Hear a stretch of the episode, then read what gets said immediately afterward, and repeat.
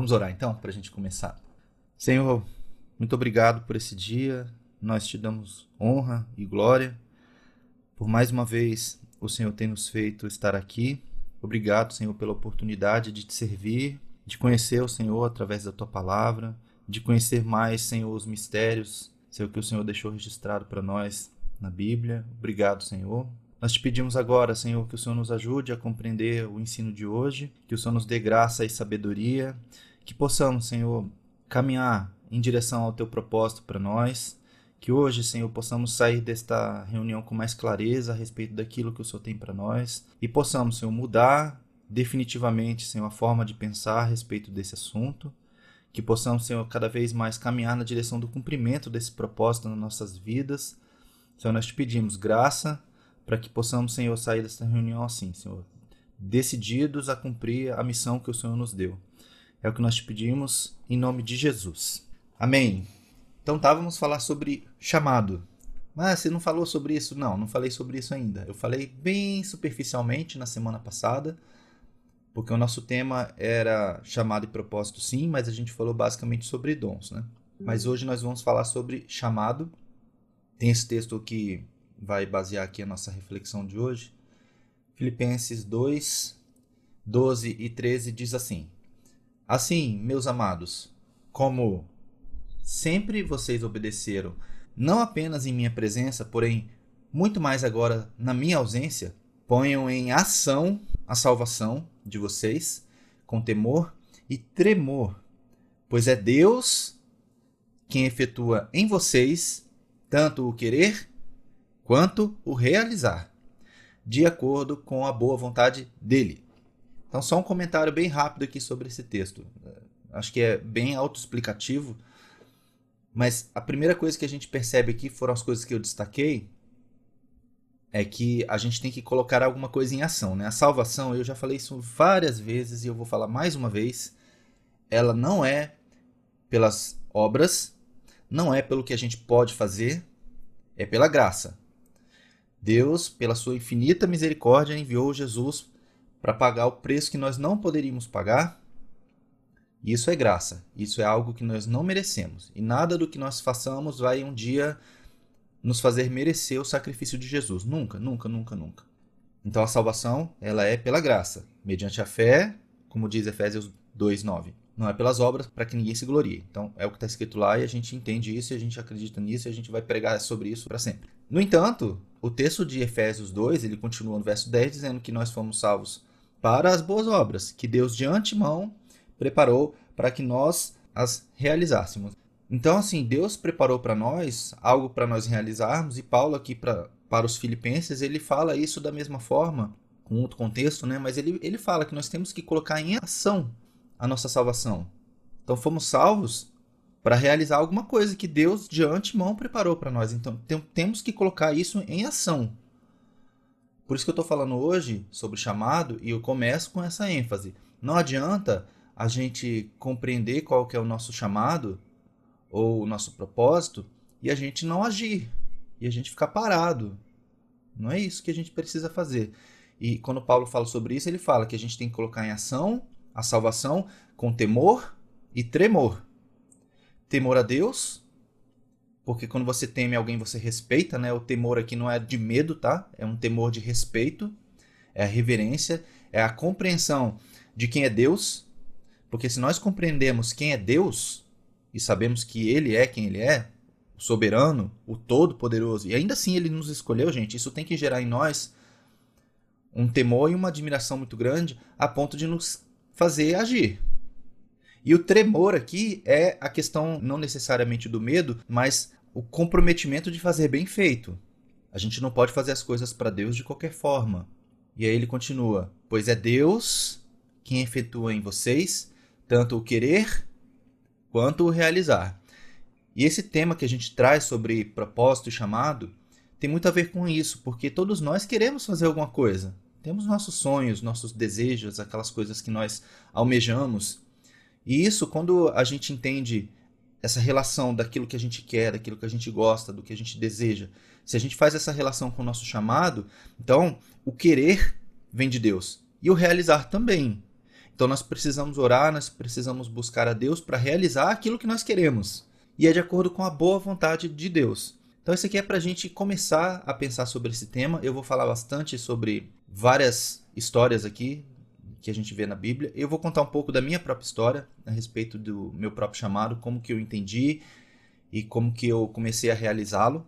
Pode servir para alguém, tá? Não é para me engrandecer, jamais, não é. Eu quero já deixar isso claro desde o início, que quando eu conto a minha história é para servir de exemplo para alguém que, que pode ainda estar tá em dúvida sobre o que fazer, como fazer, e de repente eu contando a minha experiência, pode encorajar você ou pode te dar um pouco mais de convicção a respeito do seu próprio chamado, de como que você pode colocá-lo em ação. Só antes fazer uma breve recapitulação. A gente falou sobre dons basicamente na semana passada, começamos a falar sobre chamado e propósito, mas especificamente sobre dons, porque os dons são, são aquelas coisas que Deus nos deu através da graça, que nos capacita para realizar o nosso propósito. Os dons são dados para servir então não é para nosso próprio engrandecimento, não é um troféu, não é para a gente se sentir bem, para a gente se sentir feliz. Agora eu, eu me conheço, então agora eu estou feliz.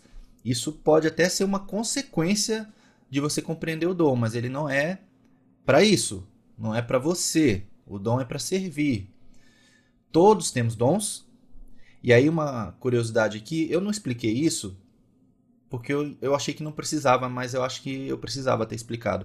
Que o teste que vocês fizeram, a maioria fez, ele vai apontar um pouco de todos os dons mesmo. Tá? É assim, é normal. Você tem um pouco de tudo, mas você tem algumas coisas que são mais fortes. Para algumas pessoas isso não estava claro. E aí a pessoa ficou assim: nossa, mas deu um pouco de tudo. É isso mesmo? É, é isso mesmo.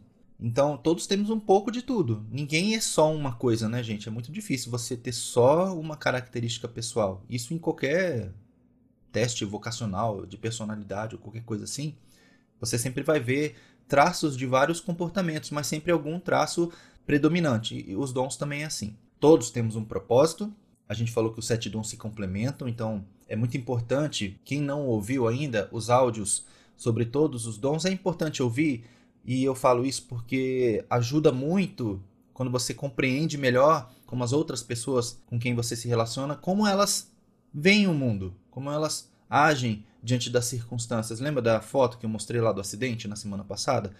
Cada um provavelmente pensou alguma coisa diferente quando viu aquela foto e todos estavam corretos dentro do seu ponto de vista.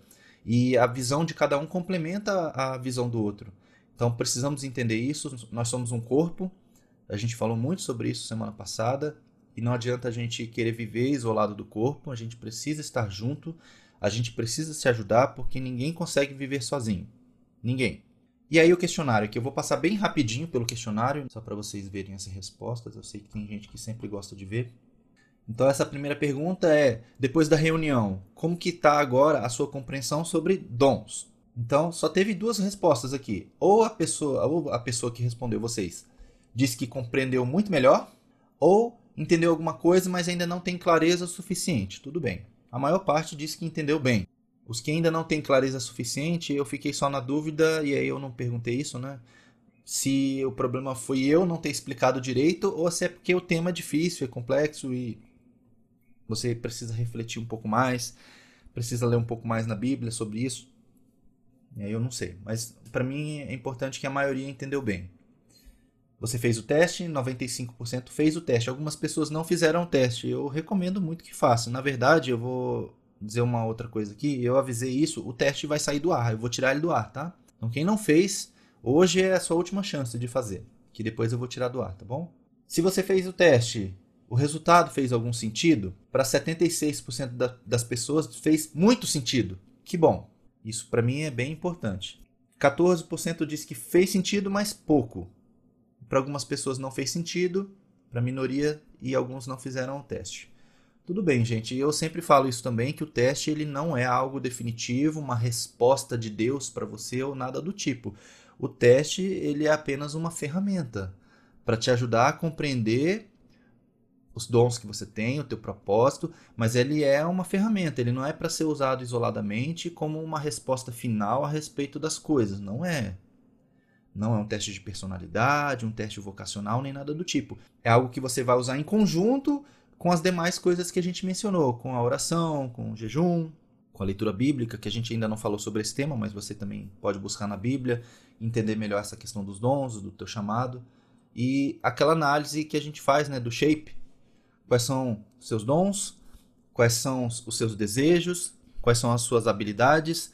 Como que é a sua personalidade e quais são as suas experiências? Quando você faz essa análise completa, junto com o teste, normalmente você consegue ter um pouco mais de clareza a respeito dessa questão de chamado.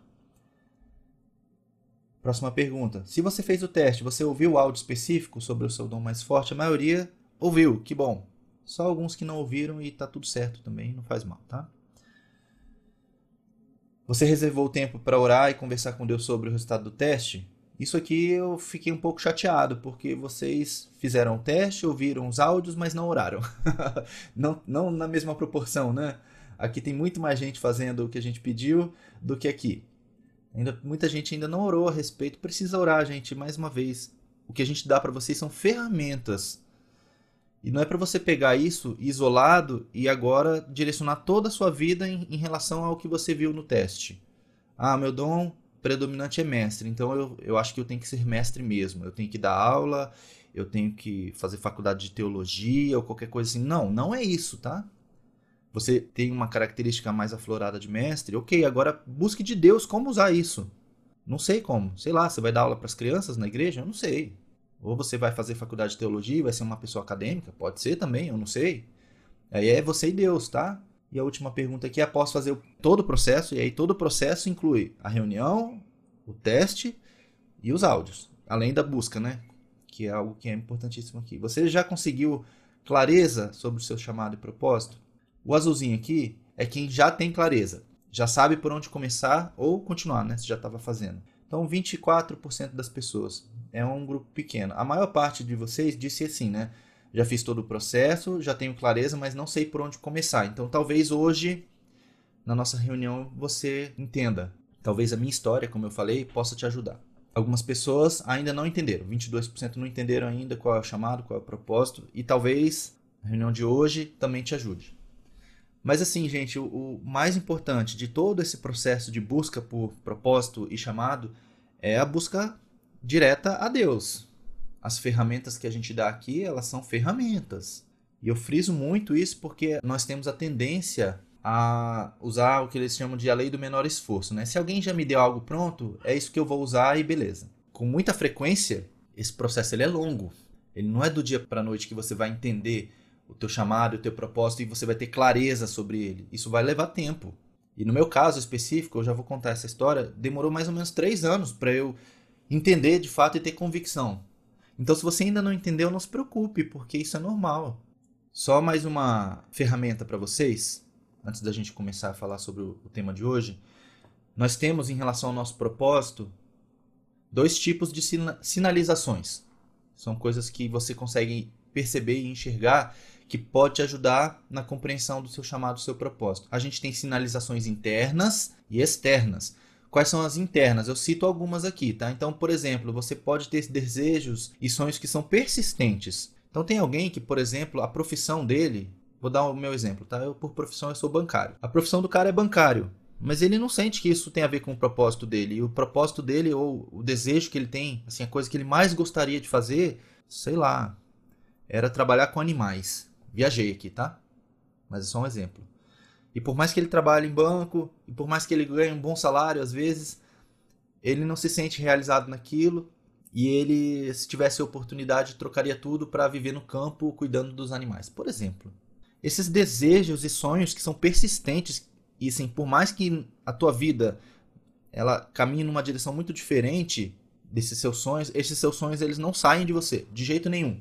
Pode ser, não é uma afirmação aqui, mas pode ser que esses sonhos, esses desejos persistentes, eles têm a ver com o seu propósito. Então é uma sinalização interna, isso está dentro de você. E você muitas vezes nem compreende bem, porque racionalmente às vezes não faz sentido. Sei lá, tem gente que talvez ache que o propósito dele, ou o desejo, o sonho, aquele sonho persistente, aquele desejo persistente, tem a ver com teatro. Sei lá, viajei aqui também. Poxa, eu queria ser ator, eu queria ser, sei lá, fazer teatro. Também viajei aqui, tá? Então, essas coisas que são muito persistentes e que por mais que não façam muito sentido, se não sai de você de jeito nenhum, pode ser que tenha a ver com o teu chamado, teu propósito. Aí você precisa fazer uma análise conjunta. Mais uma vez, não pegue nada isoladamente aqui para tomar uma decisão, tá? Algo que move você mais do que outras coisas. Então, tem vezes que você até faz algumas coisas que não é necessariamente a tua profissão ou não é nada que você faça rotineiramente, mas quando você faz aquilo, aquilo te move de um jeito e você se sente tão bem fazendo aquilo, por mais que não seja comum você fazer, mas quando você faz, aquilo faz você se sentir muito bem, muito feliz. De repente, pode ser que talvez isso tenha a ver com o teu chamado. Outra sinalização interna, algo que você realiza com prazer, mesmo que não haja nenhuma recompensa imediata ou relevante. Coisas que você faz que às vezes não está na tua rotina e você faz com muito prazer, você gosta muito e mesmo que você não receba nada em troca. Por exemplo, eu vou dar um exemplo aqui também, outro exemplo, sei lá, e ajudar os moradores de rua. Tem gente que faz isso com uma paixão ou cuidar dos idosos, por exemplo. São coisas difíceis, né? A gente sabe que é muito difícil esse tipo de trabalho, mas tem gente que faz isso com um prazer, que assim, não é a questão da obrigação de fazer as boas obras, a pessoa faz aquilo realmente com prazer. E não tem uma recompensa imediata. Talvez é um tapinha nas costas ou um obrigado ou qualquer coisa parecida com isso. Então, são essas sinalizações que são internas, está dentro de você. É só você que sabe muitas vezes. Então, são sinalizações internas. E tem o shape ali que eu acabei de falar, né? que é a forma, né? aquelas cinco letrinhas.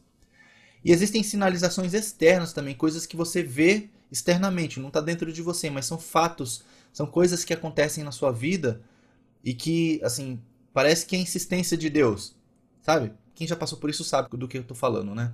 Então, por exemplo, oportunidades que surgem. Eu, eu sempre dou exemplo de quem é, é, empreendedor, ou que talvez queira ser empreendedor e tenha esse sonho de empreender, de, de ser uma pessoa autônoma e fazer alguma coisa por conta própria, abrir uma empresa. Às vezes você não faz isso, às vezes você é um funcionário, você trabalha para alguém ou para uma empresa ou qualquer coisa assim. Mas você quer, assim, o teu sonho, o sonho persistente ali, né? É ter uma empresa para fazer sei lá o que, não importa o que. Mas você não faz isso. Então você tem uma sinalização interna a respeito disso e de repente aparece uma oportunidade para você abrir um negócio. Alguém te convida para ser sócio de um negócio que tem tudo a ver com o que você quer fazer. Aí você, por alguma razão, você declina a oportunidade. Beleza. Passa um tempo, vem outra oportunidade igual. E aí você declina de novo. Passa um tempo, vem mais uma oportunidade. Cada uma melhor do que a outra, às vezes. São sinalizações externas de que esse pode ser o teu propósito. E Deus está insistindo com você. Quem já passou por isso sabe do que eu estou falando. Daquelas coisas que são insistentes. Parece que Deus está assim, batendo na tecla. Vai, tô te dando aqui a oportunidade. É só você ir. Vai, vai, vai.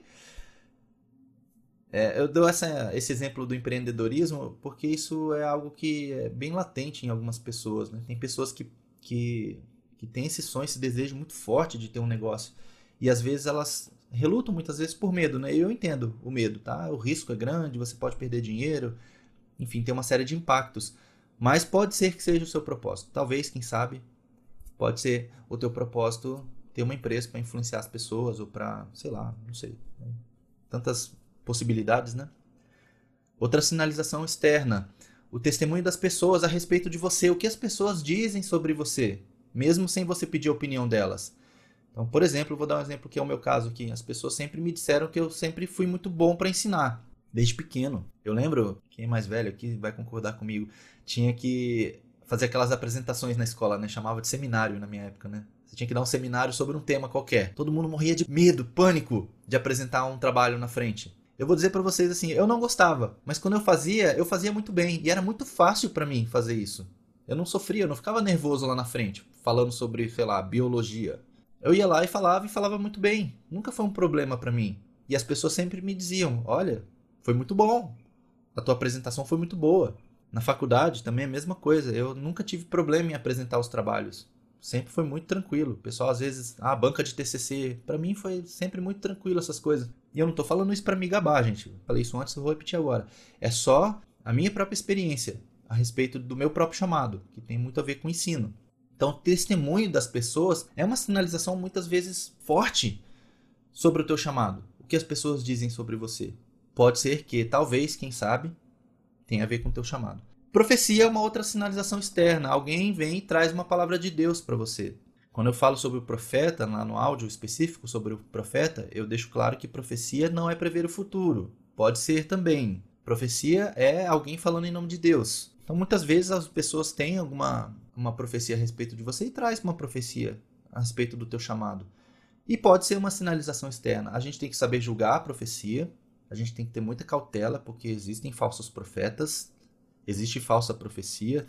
Às vezes é só um, um desejo positivo de alguém em relação a você, e essa pessoa traz isso como profecia, então você precisa orar a respeito de profecia quando você recebe. Mas tem algumas profecias, e eu falo da minha própria experiência, eu vou contar isso já já, que elas são de, de fato de Deus porque você vê se cumprir. Se você vai lá em Deuteronômio, eu falei isso em algum momento, né? E Deus fala, ou Moisés fala sobre os profetas, a instrução basicamente é essa. Se alguém profetizar, fique atento para ver se se cumpre a profecia. Se ela se cumprir, de fato era de Deus. Se não, aquela pessoa falou do próprio coração. Isso, inclusive, era passível de punição, você ser um falso profeta. Isso era uma coisa muito séria. E até hoje é, na verdade. O problema é que a gente tem tanta gente que se diz profeta que ficou meio banalizado essa questão da profecia. A gente tem profetas, sim, o dom da profecia de 1 Coríntios 12 existe, o dom do profeta de Romanos 12 existe, tudo isso existe, gente. Tem gente ainda que fala em nome de Deus, tem gente que consegue inclusive prever o futuro em nome de Deus. Deus mostra para a pessoa o que vai acontecer.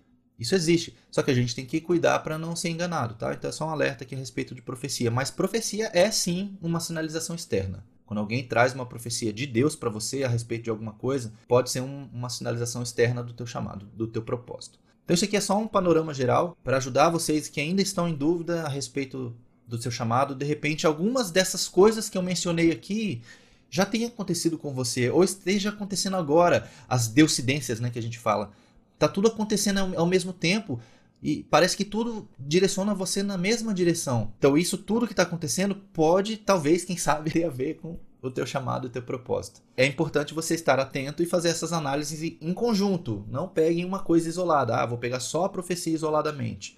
Não, não faça isso. Por isso que eu falo sobre profecia que a gente tem que cuidar. Alguém diz para você: "Ah, Deus me mostrou que você é um pregador", por exemplo. OK, Pegue essa profecia e analise em conjunto com todas as outras variáveis. Eu gosto disso? É uma coisa que está dentro de mim? É algo que eu tenho aptidão para fazer? Sabe? Faz essa análise conjunta. E aí, de repente, quando você analisa tudo, você percebe realmente, eu tenho que ir nessa direção. E aí, um exemplo de tudo isso que eu falei é José. José do Egito, tá? Não José, pai de Jesus. A história de José é muito legal. Ela começa mais, mais ou menos lá em Gênesis 35. Das histórias bíblicas, talvez seja uma das mais televisionadas, né? Que se transformou em série, transformou em filme e por aí vai. Tem muitas é, dramatizações da história de José, porque realmente é uma história muito bonita. E José é um tipo de Jesus. Não vou falar sobre isso hoje, então. José é um personagem muito bonito da Bíblia. Eu gosto muito de José, principalmente quando a gente fala dessa questão de chamado e propósito, porque José ele, primeiro, ele era especial. Como assim ele era especial? O pai de José, que era Jacó, que depois se tornou Israel, ele tinha duas esposas, Lia e Raquel, e ele trabalhou sete anos por cada uma das esposas. Ele queria primeira uma esposa, não deu certo, o sogro dele enganou ele, ele trabalhou mais sete anos pela esposa e ficou com as duas, beleza. Depois ele começou a ter filhos, mas ele só tinha filhos com Lia, que não era a esposa principal, digamos assim, não era a esposa que ele amava mais por quem ele trabalhou primeiro. Mas ele só tinha filhos com ela. E ele teve um montão de filhos com ela, com Lia, e teve filhos com as concubinas, né, que eram as servas das esposas. Isso naquela época era aceitável, era permitido. Não era problema você ter filho com concubinas, com as servas da sua esposa. E isso era considerado como filho da esposa. Isso era normal, tá? Era normal. E as pessoas precisavam ter muitos filhos para se proteger, né? As famílias precisavam ter volume, muita gente para trabalhar e para se proteger. Então, era um jeito de fazer isso, né? Porque uma mulher só pode dar um filho por ano, né? Mais ou menos, em média, né? um, um por ano. E eles precisavam de muitos filhos para a família se sustentar. Então, ele teve muitos filhos com Lia e ele não tinha filhos com Raquel. E aí, Raquel, ela ficava amargurada e tudo mais. E até que, em algum momento, Deus ouviu a oração deles e Raquel teve um filho. Quem era o filho? Era José. Então, José era especial para o pai, que era Jacó, justamente porque era o filho da esposa que ele amava, que era Raquel. Então ele sempre foi tratado diferente. Isso é um outro ponto que a gente pode tratar em algum momento, que você não deve tratar os seus filhos com diferença. Ah, eu gosto mais desse do que daqueles. Isso é um problema, isso gerou problemas na família de Jacó, mas isso é outro assunto. O fato é que José era especial diante do pai. E José, ele tinha um propósito bem definido e Deus mostrou para ele através de sonho qual era o propósito dele. Deus deu dois sonhos para ele a respeito de liderança. primeiro sonho, ele via a família dele toda como feixes, né? Feixes de trigo, e os feixes todos se curvavam para ele. E ele ficava lá bonitão. E aí ele foi e contou o sonho para os irmãos. Os irmãos que não gostavam dele já por ele ser o favorito do pai, os irmãos dele passaram a gostar menos ainda dele. Depois ele teve outro sonho que o sol e a lua e as estrelas se curvavam diante dele. E ele contou isso pro pai dele, até o pai dele achou ruim. Falou assim: "Eu e sua mãe vamos nos curvar diante de você? O que que é isso, meu filho?" Até porque naquela época a questão patriarcal era muito forte. Isso jamais aconteceria de um pai se curvar diante do filho. Isso seria uma ofensa para o pai. Mas era o sonho que ele tinha. E ele entendeu desde sempre que o chamado dele era a liderança. E você consegue perceber isso na própria vida de José. Mas aí o que, que acontece? Ele é vendido como escravo pelos irmãos. Os irmãos decidem matá-lo, na verdade. Mas aí no meio da conversa, não, não vamos matar ele, vamos só vender ele como escravo. Venderam ele como escravo, disseram para o pai que ele tinha morrido. Enfim. Aí começa a história de José. E é muito interessante algumas coisas. Eu já vou falar sobre várias coisas sobre a história de José aqui. Eu coloquei esse texto aqui, né, Salmos 25, 14, que diz assim: ó, O segredo do Senhor é com aqueles que o temem, e ele lhes mostrará a sua aliança. Então, tem alguns segredos que Deus mostra só para quem o teme, para quem o busca. A gente falou muito sobre isso já nas nossas reuniões sobre oração, sobre relacionamento com Deus. E aqui com José eu acho que era meio assim também. Deus mostrou um segredo para José. Deus mostrou o futuro para ele. E eu acho que José ele entendeu. Ele sempre entendeu o que, que ia acontecer. Os irmãos dele deram a interpretação do sonho para ele. O pai dele deu a interpretação do sonho para ele e ele entendeu. O problema de José, na minha visão, tá? Isso não está escrito na Bíblia. Mas é que ele, por ter entendido que ele seria um líder, de alguma forma aquilo pode ter subido ao coração dele como orgulho, como vaidade. É uma interpretação. Não estou dizendo que é isso de fato. E eu vou mostrar por que, eu entendo assim, já já. Mas José ele tinha um segredo. Deus contou esse segredo para ele. Deus tinha um propósito para José em relação à liderança. E aí eu escrevi ali, né? Cumprir o propósito é um processo. Não é do dia para noite que você cumpre o seu propósito. Não é do dia para noite que você compreende com clareza o teu propósito. Isso demora um tempo. E às vezes o processo é doloroso, às vezes o processo é lento, mas lento na nossa perspectiva temporal. Porque para Deus o que é o tempo? O que é um ano para Deus? Ou 10? Ou 100? E às vezes o processo pode não fazer sentido. Como assim? Quando você vai olhar a história de José, primeiro, né? José tinha um chamado para liderança. Aí, de repente, ele é vendido como escravo. Se você for fazer uma análise, não faz sentido. E eu fico imaginando na cabeça de José: peraí, Deus, você me disse que eu ia ser líder e agora eu sou escravo? O escravo é o oposto do oposto do oposto da liderança. Porque o escravo ele não tem assim, autoridade sobre nada. Ele é escravo, ele só serve. Ele não faz nada. Ele não manda em nada. Então, não fazia sentido para José. Primeiro, ser vendido como escravo por natureza já seria ruim, né? Poxa vida, sou escravo. Ai meu Deus, que coisa terrível, né? O escravo não era bem tratado em lugar nenhum, em cultura nenhuma. E José teve que passar por isso. Então é um processo doloroso às vezes. Não é fácil você cumprir o seu propósito. E você precisa ser trabalhado durante esse processo. É um processo. E pode ser lento, porque assim, o processo, quando a gente vê a história de José como um todo, ela demorou bastante tempo até ele de fato chegar onde ele deveria chegar, foi mais de 10 anos. Normalmente, quando os, os estudiosos eles tentam delimitar a cronologia dos fatos ali, a gente vai chegar em algo em torno de 12 anos de prisão, digamos assim, de José, de escravidão e prisão. E aí eu falei da prisão, né? José era escravo, era totalmente oposto da liderança. Mas ele, como escravo, ele fez um bom trabalho. Dentro daquele contexto que ele estava, por pior que ele fosse, ele exerceu liderança. Porque ele entendia que ele tinha esse chamado. E ele era tão bom no que ele fazia, porque isso era um dom que ele tinha, que o dono dele, que era Potifar, ele colocou José sobre todas as coisas que ele tinha. Então Potifar tinha um monte de coisas. Potifar era, era oficial do rei. Então ele era rico, ele tinha bens, ele tinha fazendas, ele tinha um monte de bens e coisas que ele deixou tudo para José administrar. A única coisa que ele vedou a José foi a sua própria esposa, que foi justamente o que fez com que José fosse para prisão depois, porque a esposa começou a olhar para ele, ah, esse cara aí até que ele é interessante, tal, começou a dar em cima de José. José ele não pecou em relação a isso, mas mesmo assim ele mais uma vez foi injustiçado porque ele ter sido vendido como escravo era uma injustiça. E ele como escravo agora ele se tornou um prisioneiro. Então pensem, ele tem um propósito, um chamado para liderança. Ele já tinha essa convicção. E aí ele virou escravo e depois de escravo ele virou um escravo na prisão. O que, que pode ser pior em relação a esse chamado? Assim, é totalmente oposto. Mas o que, que José fez? José ficou reclamando da vida? A gente não vê José reclamando. A Bíblia não menciona. É óbvio que ele sofreu, que ele se entristeceu, eu tenho certeza de tudo isso, tá? Mas José, ele na circunstância onde ele estava, no cenário que ele vivia, ele tentou exercer liderança. Tanto que lá no cárcere ele se tornou o chefe dos presos. O carcereiro mora ali, ele confiava tudo a José. Os outros presos todos estavam debaixo do cuidado de José. Então, em todo o tempo, apesar das circunstâncias, José ele se manteve fiel ao propósito que ele tinha diante de Deus e que ele já tinha convicção. Então, muitas vezes, é um processo doloroso, é um processo lento e que pode não fazer sentido. Só que a gente precisa ser fiel em cada etapa do processo. O caráter de José sempre foi algo que, que o destacou. Sempre, sempre. Aí você lê lá em Gênesis 39, que é onde começa a falar sobre Potifar, ali como Potifar tratava José. Diz assim, ó, José falando sobre o que Potifar falou para ele, né?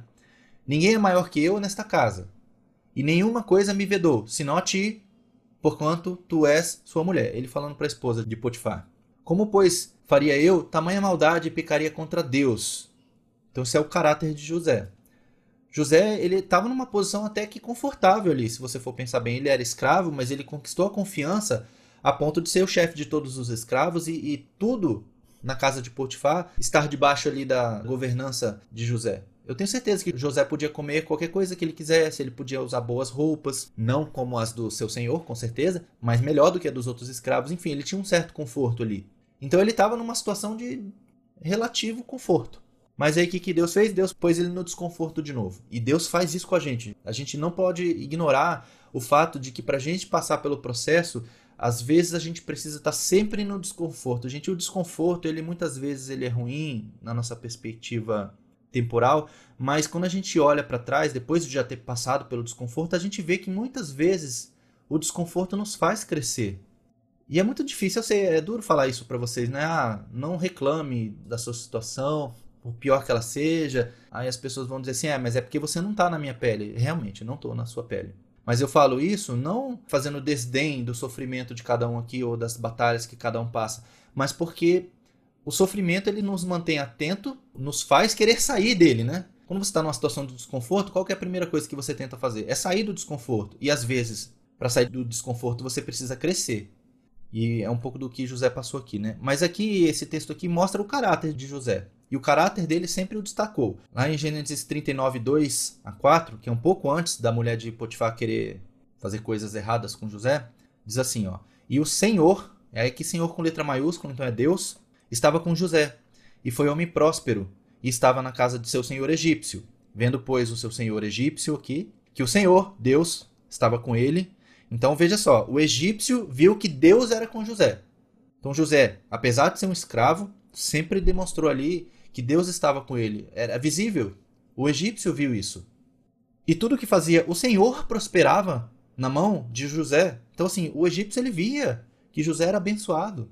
E nós precisamos ser assim também, gente. Exemplos de pessoas que, apesar de estarmos em situações difíceis muitas vezes, somos abençoados por Deus. Isso é testemunho. José achou graça aos seus olhos e serviu, e ele o pôs sobre a sua casa e entregou na sua mão tudo que tinha. E aí depois lá no cárcere, diz assim, lá em Gênesis 39 ainda, no verso 23. E o carcereiro Mor não teve cuidado de nenhuma coisa que estava na mão dele, porquanto o Senhor, Deus, estava com ele e tudo o que fazia o Senhor prosperava. Lá no cárcere a mesma coisa. Então o caráter de José, ele, ele ia na sua frente. Quando a gente falou sobre o verdadeiro jejum, tem um trecho lá que fala né, que a sua retidão irá diante de você. Então a retidão é a questão do caráter, né? De você ser uma pessoa reta, uma pessoa correta. Isso nós não podemos viver diferente. Assim, viver corretamente não é nenhuma. É, você viver de forma correta é o que se espera de, de cada pessoa, né? Isso não é nenhum grande feito. Ah, eu sou uma pessoa correta, eu sigo a lei, eu não roubo, eu pago meus impostos. Gente, isso aí, isso aí é o mínimo, né? E José era assim, era uma pessoa reta e correta, e aí Deus fazia com que ele prosperasse. Depois, ele está na prisão, e aí o copeiro mor e o padeiro mor do faraó, eles são presos também. Não está escrito isso na Bíblia, mas a maioria dos estudiosos entende que ambos, o copeiro e o padeiro, eles foram para a prisão porque eles eram oficiais do rei também. Ele era o copeiro mor, o grande copeiro, o chefão dos copeiros, e o padeiro mor, é o cozinheiro do faraó. Por que, que essas duas pessoas foram para o cárcere? Todos os estudiosos, ou a maioria deles, entende que havia uma conspiração contra Faraó e aí ele desconfiou desses dois. Um desses dois estava conspirando contra ele. E aí eles dois foram para a prisão e lá na prisão eles tiveram sonhos e José interpretou os sonhos. A interpretação dos sonhos foi algo que Deus deu para José. José responde assim: Não são de Deus as interpretações? Me conte um sonho. Então José ele, ele não trouxe a glória para si. Ele falou assim: esse negócio de interpretar sonho é de Deus. Mas Deus me deu, então conte para mim o sonho. E aí ele interpreta o sonho do copeiro e do padeiro. O padeiro ele fala: você vai morrer. E o copeiro, você vai viver. E de fato aconteceu exatamente como José falou. E aí é interessante que o copeiro, quando ele fala o sonho para José, José, ele, por ter dito para ele: ó, você vai ser daqui a três dias, você vai ser chamado diante do faraó e você vai voltar a servi-lo. Quando isso acontecer, se lembre de mim. Então José queria sair da prisão. É óbvio que ele queria sair da prisão, ele estava ali injustamente. Em algum momento ele até ele fala, né, eu fui trazido para cá injustamente. Então ele queria sair dali, ele queria ainda cumprir o propósito dele, porque ele sabia que o propósito dele não era ser líder dos presos na prisão. Ele sabia que o sol, a lua e as estrelas iam se curvar diante dele, então ele sabia que tinha um grande propósito na vida dele. E ele nunca esqueceu, apesar dele estar no lugar mais distante possível naquele momento a gente precisa se mover apesar das circunstâncias. Como eu falei agora, né? José não queria estar na prisão. Mas o fato de estar na prisão não fez com que ele desistisse do propósito dele, do chamado dele. Ele entendia que ele tinha que liderar, ele liderou. E aí uma coisa muito importante aqui, muito, muito importante, que talvez nem todos tenham pensado a respeito. E se José não estivesse na prisão? Será que José, sem estar preso, e sem interpretar o sonho do copeiro, José teria chegado até o faraó para interpretar os sonhos dele?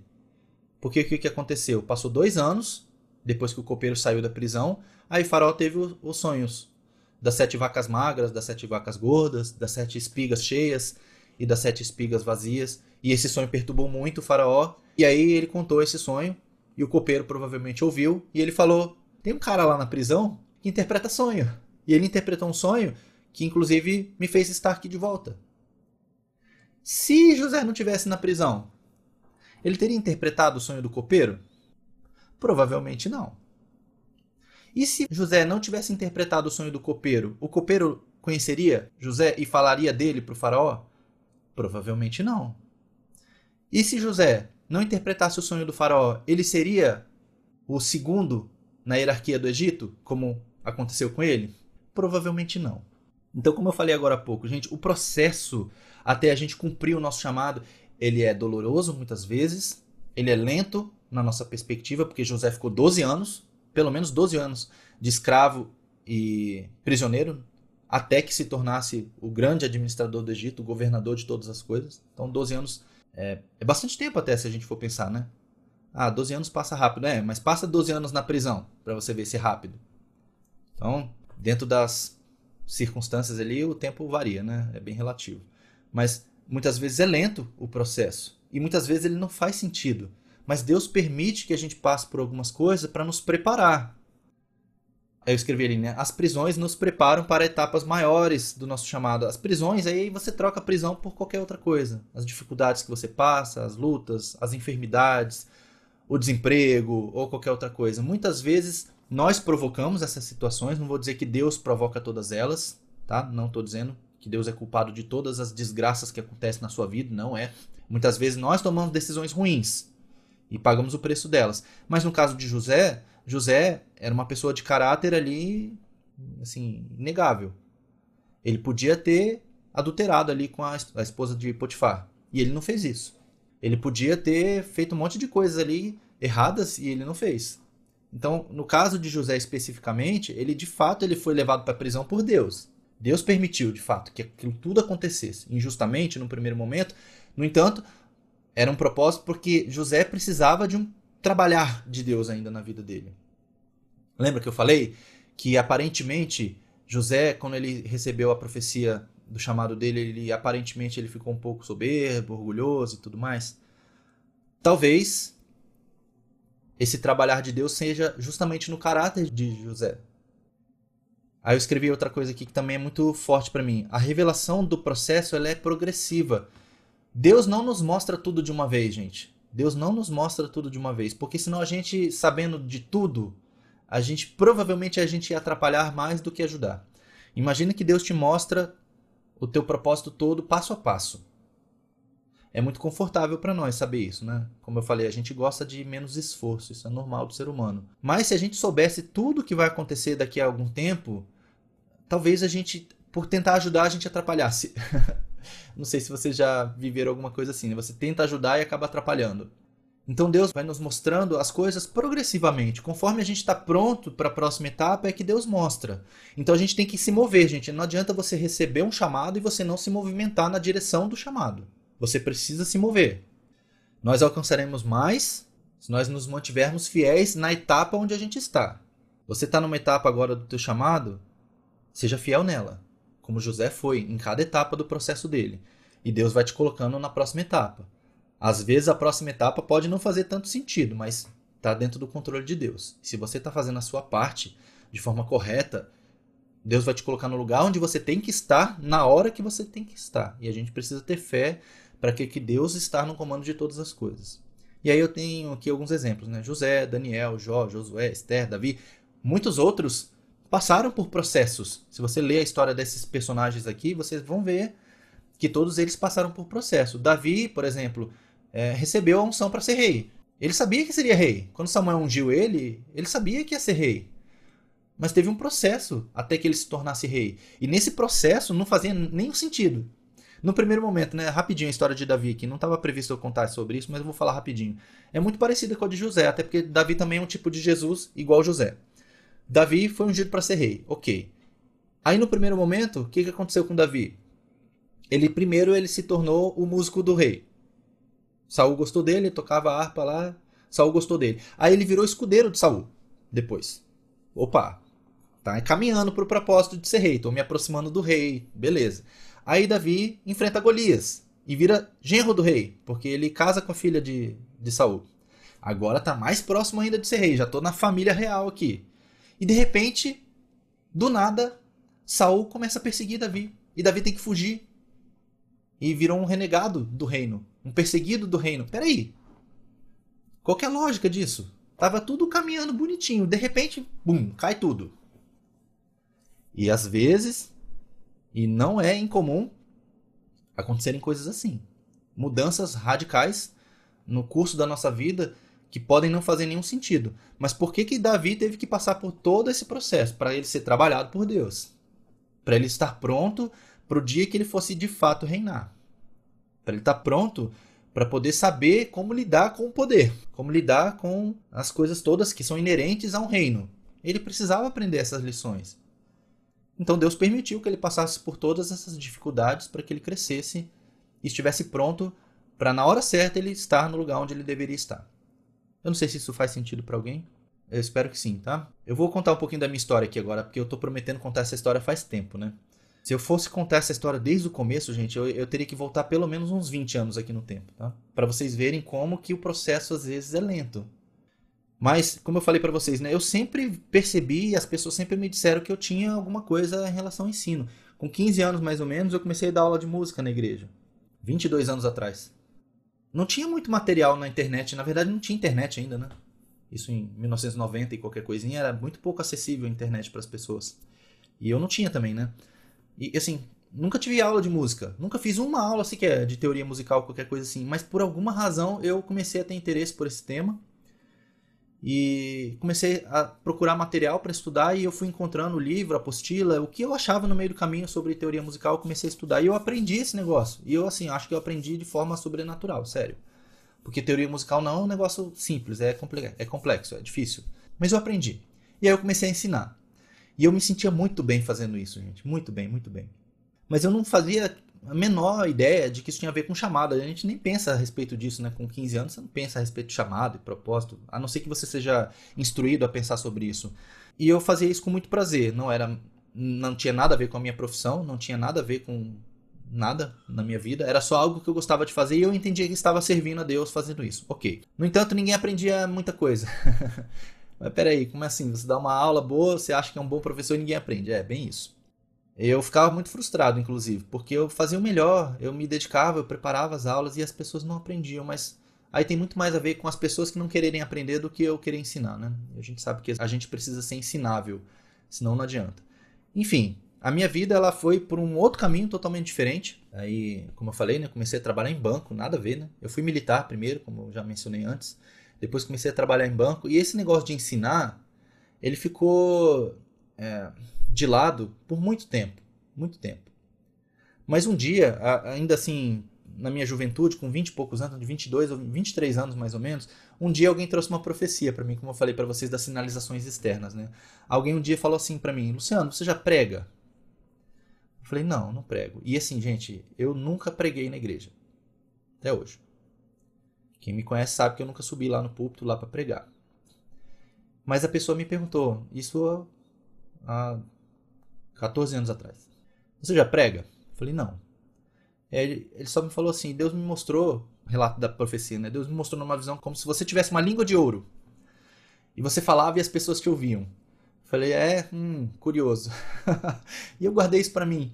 E guardei. E eu nunca esqueci disso, tanto que eu tô falando disso para vocês agora. Nunca me esqueci, nunca me esqueci. Mas eu nunca quis pregar, gente. Sério, eu nunca quis ser um pregador. Nunca mesmo, nunca. Mas aí eu fiz faculdade, eu me casei, eu me casei primeiro, depois eu fiz faculdade, a vida seguiu o seu curso, eu trabalhei em banco e sempre que eu tinha oportunidade de ensinar alguma coisa, eu ensinava. Inclusive eu, eu dei treinamentos trabalhando em banco, eu dei treinamentos e eu gostava muito de dar treinamento. E era uma coisa que eu fazia com prazer, eu preparava o treinamento, eu estudava e eu gostava de estar lá na frente dando treinamento, mas eu nunca parei para pensar que isso tinha a ver com um propósito, até porque a gente não não é ensinado a pensar sobre isso, né? Via de regra, a gente não tem esse estímulo, né? Você precisa entender o teu propósito, o teu chamado. Mas eu gostava muito de fazer isso. E a vida foi passando, foi passando, foi passando. Até que um dia eu comecei a querer entender esse negócio de chamado e propósito. Isso foi há três anos atrás. Agora a história é recente. Tá? Eu, obviamente eu pulei um montão de coisas aqui na minha história. Mas há três anos atrás, mais ou menos, um pouco mais de três anos, quase quatro, eu comecei a ficar nessa nesse dilema de assim, não pode ser, eu não posso estar aqui por acaso. Não pode ser só isso aqui a minha vida. Ir na igreja, trabalhar e cuidar da minha família, tudo isso está certo, mas não pode ser só isso. Eu preciso fazer alguma coisa. Eu falei na semana passada sobre o texto lá que Jesus fala, né?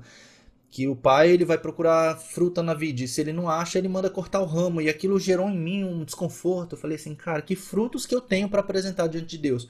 Eu nunca evangelizei ninguém assim de forma muito eficaz, assim, de chegar e falar, você tem que aceitar Jesus e a pessoa aceitar Jesus. Nunca fiz isso, até porque eu nunca fui um pregador, né? Não que precise ser pregador para fazer isso, mas normalmente é no púlpito que as pessoas fazem apelo, né? Enfim, e eu fiquei muito preocupado, que frutos que eu tenho para dar, que frutos que eu tenho para dar, e eu fiquei nessa indignação interna comigo mesmo. Eu comecei a buscar muito a respeito disso. Foi aí que eu li o livro lá que eu mencionei para vocês na semana passada, Uma Vida com Propósito. E aí eu comecei a pensar muito sobre isso. O que, que eu posso fazer, né? E aí eu lembrei, eu fui pegando todas essas experiências de ensino. Falei, deve ter alguma coisa a ver com isso. Deve ter, porque eu gosto muito de fazer isso, eu sei fazer isso bem, é algo que me dá prazer, que eu não sinto dificuldade, então eu vou fazer isso. E aí o que, que eu fiz? Eu comecei a refletir, tá bom, já que eu tenho que ensinar, o que eu posso ensinar? Aí eu fui lá no meu passado e peguei, poxa, eu já dei aula de música, então vou fazer alguma coisa a respeito disso. E aí eu escrevi um livro, e foi muito fácil escrever o livro, eu não estou falando para me gabar mais uma vez. Tá? Isso foi dois anos e pouco atrás eu escrevi o livro. E eu escrevi o livro inteiro, um livro de duzentas e poucas páginas eu escrevi em um mês. E eu registrei o livro, eu publiquei o livro, eu fiz tudo. E assim, pensando que isso tinha a ver com o meu propósito, com o meu chamado de ensino. Eu fiz workshops. Eu tentei, gente, sério, eu tentei nessa, nessa linha da música, porque eu sempre fui músico na igreja também, então eu tentei juntar as coisas, né? E os frutos disso foram muito pequenos. Não vou dizer que foram nulos, porque a gente não sabe né, o impacto que a gente gera na vida das pessoas, mas eu entendo de ver né, visualmente frutos muito poucos. Eu não vi ninguém, por exemplo, se tornar um músico melhor. Não vi. A gente, por mais que tenha ensinado sobre como ser um músico melhor e tudo mais, as pessoas continuaram tocando tudo do jeito que tocavam, Enfim, né? Isso foi só me frustrando. E eu fiquei nessa, não pode ser isso então, não deve ser. Por mais que tenha alguma coisa a ver, ainda não é isso. E eu me sentia meio como José. Tô tentando caminhar na direção de um propósito, mas parece que cada vez eu tô mais longe. Porque eu faço as coisas e nada acontece na direção desse propósito de ensino. E eu fiquei muito, assim, desconfortável de não saber se era isso mesmo. E aí eu decidi fazer faculdade de teologia porque eu não desisti do meu propósito, do meu chamado. Eu entendia que realmente tinha que ensinar e eu não queria fazer isso de qualquer jeito. Então eu fui fazer faculdade e foi algo que foi muito importante para mim, não pelo diploma nem pelo conhecimento técnico apenas, mas pela paixão que isso gerou em mim de estudar a Bíblia. E foi muito legal ter passado por essa experiência. Até que um dia, mais uma vez, nessa conversa, isso há um ano atrás agora, nessa conversa de precisamos dar fruto, não dá, o tempo está acabando, Jesus vai voltar, o mundo está aí tudo errado, precisamos fazer alguma coisa. O que, que a gente pode fazer? E aí, conversando com as pessoas, a gente recebeu de Deus o chamado para mentoria cristã. E aí a gente, assim, de forma muito rápida, a gente esquematizou as coisas, vamos fazer? Vamos. E começamos com cinco pessoas. E eu lembro bem, depois da primeira reunião sobre o relacionamento com Deus. Acabou a reunião, eu apertei o botão do Zoom para desligar, né? E aí na hora assim o espírito veio assim, ó, esse é seu púlpito. Assim, na hora, na hora, gente, na hora. Não precisei pensar muito, assim, eu só desliguei e veio a voz assim interna, né? Esse é o seu púlpito. E a gente tá aqui agora há um ano fazendo esse trabalho. E assim, gente, cada vez que eu tô aqui num sábado, eu me sinto mais realizado. Porque isso aqui tem a ver com o meu propósito. É só isso? Eu não sei. Pode ter mais? Eu acredito que sim. Pode ser que a gente continue fazendo as coisas da mentoria como a gente faz? Pode ser. Pode ser que mude, eu não sei. Mas eu, eu entendo que hoje eu estou muito mais alinhado no trilho do meu propósito do que antes. Porque agora eu estou conseguindo de fato colher frutos. Eu vejo fruto na vida de cada um de vocês. E os mentores que estão acompanhando vocês, eles relatam a mesma coisa. E, gente, não tem preço isso, sério, não tem preço. Não tem preço. O que José recebeu de recompensa por ter sido fiel ao processo dele não foi só a posição que ele conquistou de ser o governante do Egito e a riqueza e tudo mais que veio na carona do chamado dele. Isso tudo é muito bom, com certeza. Mas eu tenho certeza que mais do que isso, o que José recebeu de recompensa foi ver o propósito dele se cumprindo na vida dele em relação à sua própria família. Porque o que, que aconteceu depois? José ele foi estabelecido ali no topo do Egito. Eh, os irmãos dele vieram ao Egito comprar comida e tem toda aquela trama né, dele fingir que os irmãos tinham cometido um crime. Mas por quê? Porque José ainda estava um pouco magoado com os irmãos por terem feito aquilo. Mas em algum momento, José entendeu que tudo o que ele passou era plano de Deus. Deus precisava trabalhar em José a humildade, o serviço, a liderança e o perdão. José precisava aprender a perdoar. Então, todas essas coisas aqui, a humildade, o serviço, a liderança e o perdão, eram coisas que José ia precisar para executar bem o chamado dele. E qual era o chamado de José? Quando você vê a história, a linhagem de Abraão, porque Deus fez uma aliança com Abraão, que a semente dele, né, a família dele, seria numerosa como a areia do mar, como as estrelas do céu, que existiria uma linhagem que, que seria grande. E assim, José era da linhagem de Abraão. E imagina assim, se, se José não estivesse no Egito e não tivesse administrado bem as coisas, a família dele teria morrido de fome. Então o cumprimento do propósito de José tinha a ver com o plano de Deus, não tinha a ver com ele. Deus precisava preservar a linhagem de Abraão, porque Deus se comprometeu com isso. E a palavra de Deus não volta vazia. E da linhagem de Abraão veio depois Davi, da linhagem de Davi depois veio Jesus. Então tudo estava no plano de Deus. Então José precisava ser trabalhado para que ele cumprisse um propósito que era muito maior do que o que ele pensava. Muito maior. Eu acho que hoje José está lá no céu e ele sabe disso. Mas antes ele não sabia. Mas ainda assim ele foi fiel ao chamado dele. Então José se permitiu ser trabalhado e se moveu em direção ao seu propósito. E eu entendo que de alguma forma a minha história é assim também. Porque eu nunca desisti de buscar o propósito. Eu sabia que eu tinha que fazer alguma coisa. E eu fui fazendo, errando e acertando, errando e acertando. E você vai ajustando o prumo. Até que você consegue ver agora eu estou no prumo. Como eu falei agora. Pode ser que a mentoria seja o começo de tudo. Pode ser que tenha algo muito maior, eu não sei. Mas o meu interesse é que eu siga cumprindo o meu propósito. E eu espero que de alguma forma isso tenha encorajado alguns de vocês aqui a não desistir. Se você ainda não entendeu, insista. Coloque Deus no centro. Senhor, eu quero cumprir o teu propósito na minha vida. É isso que a gente tem que pedir. E Deus vai aos poucos mostrando. Porque eu não, assim, há três anos atrás eu jamais enxergaria, gente, que a gente estaria aqui agora fazendo isso. Jamais. Nunca. Mas hoje nós, nós estamos aqui. Graças a Deus. Olha o que José disse no final. Gênesis 45, 5 a 8. Agora, é José falando para os irmãos dele, tá? Agora, não se aflijam, nem se recriminem por terem me vendido para cá, pois foi para salvar vidas que Deus me enviou adiante de vocês. Já houve dois anos de fome na terra, e nos próximos cinco anos não haverá cultivo nem colheita. Mas Deus me enviou à frente de vocês para lhes preservar um remanescente nesta terra e para salvar-lhes as vidas com grande livramento. Assim, não foram vocês que me mandaram para cá, mas sim o próprio Deus. Ele me tornou ministro do Faraó e me fez administrador de todo o palácio e governador de todo o Egito. José sempre atribuiu a honra a Deus. Falou, não fui eu que fiz isso, foi Deus que fez através de mim. E é esse o nosso coração, gente, em relação a cumprir um propósito, um chamado. Esse tem que ser o nosso coração. Que o plano de Deus se cumpra através de nós. Que nós sejamos instrumentos, vasos na mão de Deus. Vasos de honra. Tá bom? E aí, olha só. Hoje, eu estava caminhando de manhã. Isso não estava previsto. E eu estava chegando em casa e aí... Veja o que aconteceu. Vou pôr um vídeo aqui. Então, pessoal, estou gravando esse vídeo só para falar sobre algo que aconteceu hoje. Eu estava voltando de uma caminhada que eu estava fazendo e Deus me mandou sentar nesse banquinho aqui. Bem na hora que eu ia entrar. A entrada do meu prédio é bem essa daqui. Eu estava chegando e eu senti muito forte que eu deveria sentar aqui um pouco. E eu sentei. E eu comecei a conversar com Deus e falar algumas coisas com Ele sobre a mentoria e tudo mais. E aí Deus me fez olhar para essa planta aqui, me chamou a atenção. As flores e tudo mais. Veja que coisa bonita.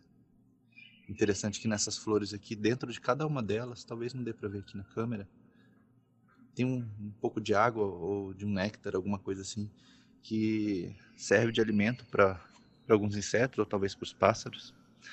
E aí o que Deus me fez enxergar, na verdade, é que para essa planta chegar onde ela chegou, ela teve que percorrer um caminho. E olha o caminho que essa planta percorreu. Não sei se vocês conseguem perceber, uma boa parte do que está aqui para trás está morto já, está seco. Mas a planta continuou crescendo, continuou crescendo e continuará crescendo. E na época certa vai ter esses frutos aqui. E isso para nós é uma lição, porque nós precisamos entender que para nós chegarmos ao ponto de darmos os frutos que fomos feitos para dar, a gente tem uma jornada, a gente tem um caminho para percorrer. E muitas vezes ele não é bonito, mas o final o resultado é esse daqui. Mais uma das ilustrações de Deus aí, ó. e aconteceu hoje, isso foi muito legal. Eu vou acelerar bastante agora porque a gente tem muita coisa para passar e eu tenho mais um vídeo no final, tá bom? Que vale a pena assistir, gente. Quem puder ficar, mesmo que passe um pouquinho da hora, é um vídeo de mais ou menos 10 minutos. Mas eu recomendo que quem puder ficar, fique. Quem não puder, ok. Mas eu vou acelerar aqui para ver se dá tempo. Então, o cumprimento do nosso propósito, a gente tem que entender que o empoderamento de Deus tem a ver com o cumprimento do seu plano, não é do nosso plano. Mais uma vez, entender propósito chamado dons não é para nós nos sentirmos bem. É para a gente colaborar mais com o plano de Deus nas nossas vidas. A gente pode contribuir mais ou menos com esse plano. José podia ter ficado confortável lá na casa de Potifar, mas ele se manteve fiel ao chamado dele e ele pagou alguns preços, mas ele contribuiu com o plano de Deus. Eu falei na semana passada, né? não tem esse negócio de vida secular. A tua vida fora da igreja é totalmente separada da tua vida na igreja. Não existe isso. A nossa vida diante de Deus é uma só. E a tua profissão, as pessoas com quem você se relaciona no seu trabalho, as coisas que você aprende, todas elas têm alguma utilidade para o plano de Deus. Deus não desperdiça nada, nada. Senão seria muito desperdício Deus não usar as 8, 9, 10 horas que a gente passa por dia trabalhando. É a maior parte útil do nosso dia. Seria desperdício, né?